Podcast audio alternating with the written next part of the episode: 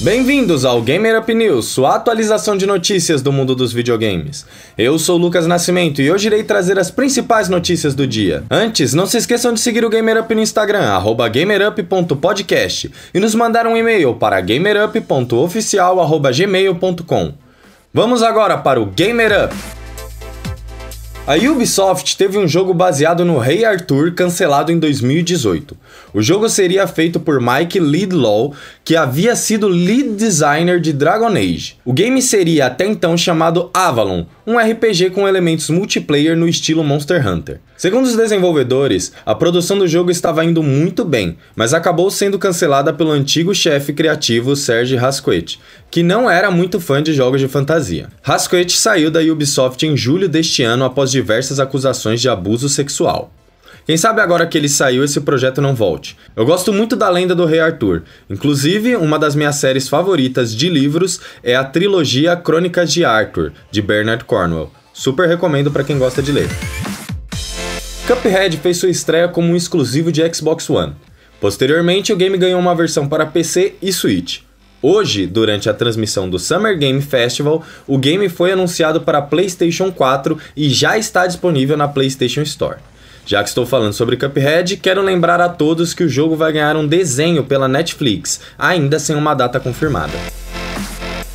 Jerry Hook, chefe de design da 343 Industries, disse em seu Twitter que a campanha de Halo Infinite terá a opção de multiplayer local para até dois jogadores. Já no modo online, a campanha poderá ser jogada por até quatro jogadores.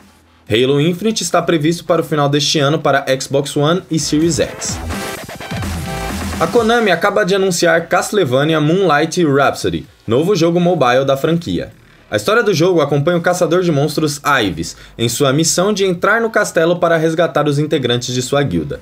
As informações também apontam que o game não será free to play. Free Fire terá um crossover com a famosa série La Casa de Papel. O crossover fará parte do evento Plano Bermuda, que chega em setembro com novidades cosméticas e um modo especial inspirado na série chamado Casa da Moeda. O modo vai misturar a conquista de objetivos com a temática de assaltos já conhecida de La Casa de Papel. As partidas vão ser disputadas por duas equipes de quatro jogadores. Skins temáticas também podem fazer parte do evento. Free Fire é gratuito e está disponível para iOS e Android. Quem diria que assim como ontem, hoje nós também teremos um Momento Brasil. Brasil! Ontem nós tivemos os jogos da PS Plus e hoje nós temos os jogos da Live Gold com um jogo brasileiro. O jogo se trata de Override Max City Brawl, um jogo de ação com luta de robôs gigantes em modos multiplayer e também com uma campanha single player. Seguindo com a lista completa e as datas dos jogos da Gold, temos para Xbox One Portal Knight, um RPG de ação, do dia 1 de agosto a 31 de agosto.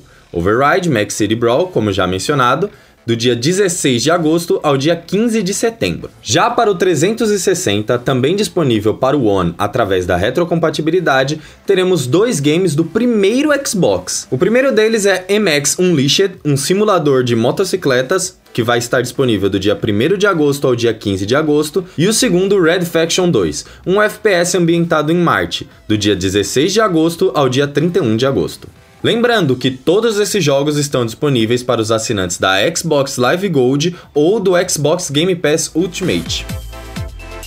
Vamos agora para a lista de lançamentos do dia, que está bem grande.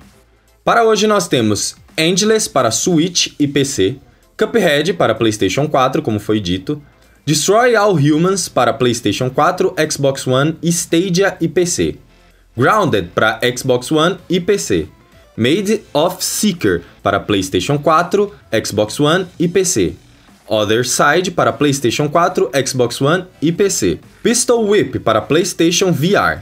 Samurai Showdown Neo Geo Collection para PlayStation 4, Xbox One e Switch. Skater XL para PlayStation 4, Xbox One e PC. E por fim, Terrorarium para PC. Essas foram as principais notícias do dia 28 de julho. Sigam o GamerUp no Instagram, gamerup.podcast. Se quiser que a gente traga mais notícias sobre algum jogo específico ou algum assunto, manda pra gente no Instagram ou no e-mail gamerup.oficial.gmail.com. Muito obrigado pela sua audiência e até o próximo Gamer Up!